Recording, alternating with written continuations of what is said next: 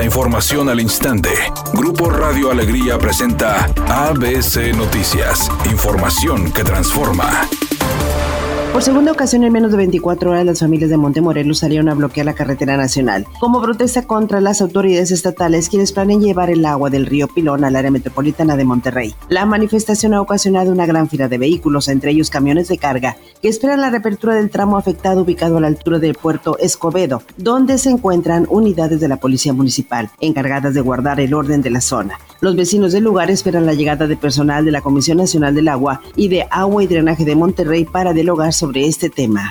La Secretaría de Salud en el Estado confirmó este martes que existen dos casos sospechosos de viruela de mono, que se suman a los tres ya diagnosticados, indicando que se encuentran en estudio y pruebas, mismas que se enviaron al Instituto de Diagnóstico y Referencia para su análisis. La Dependencia Estatal de Salud pidió a la comunidad extremar precauciones y aplicar las medidas preventivas como la higiene de manos, limpieza y desinfección de superficies que hayan estado en contacto con la persona enferma, lavar toallas y ropa de cama de la persona enferma con agua tibia, cubrirse nariz y boca al toser o estornudar y principalmente evitar el contacto con lesiones de la persona enferma. Además de conocer los síntomas que son erupción inexplicable en la piel, dolor de cabeza, fiebre superior a los 38 grados, dolor de músculos y espalda, cansancio y ganglios inflamados, los cuales pueden durar de dos a cuatro semanas, por lo que se exhorta a la ciudadanía consultar ante su presencia.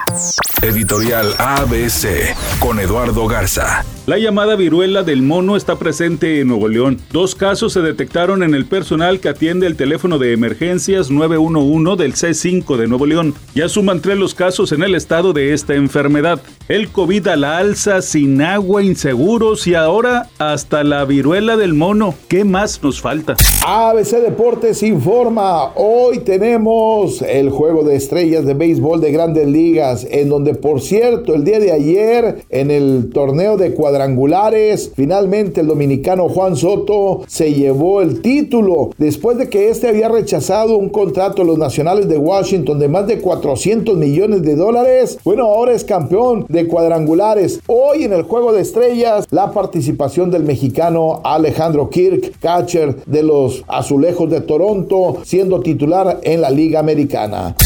La cantante Lady Gaga está de regreso. El fin de semana inició con su tour cromática y lo hizo ni más ni menos que en Alemania ante aproximadamente 54 mil personas. Además, no solo inició con su tour con el que llegará a diferentes países de Europa, a Tokio, a Estados Unidos y Canadá, sino que además también ya presentó siete nuevos temas inéditos.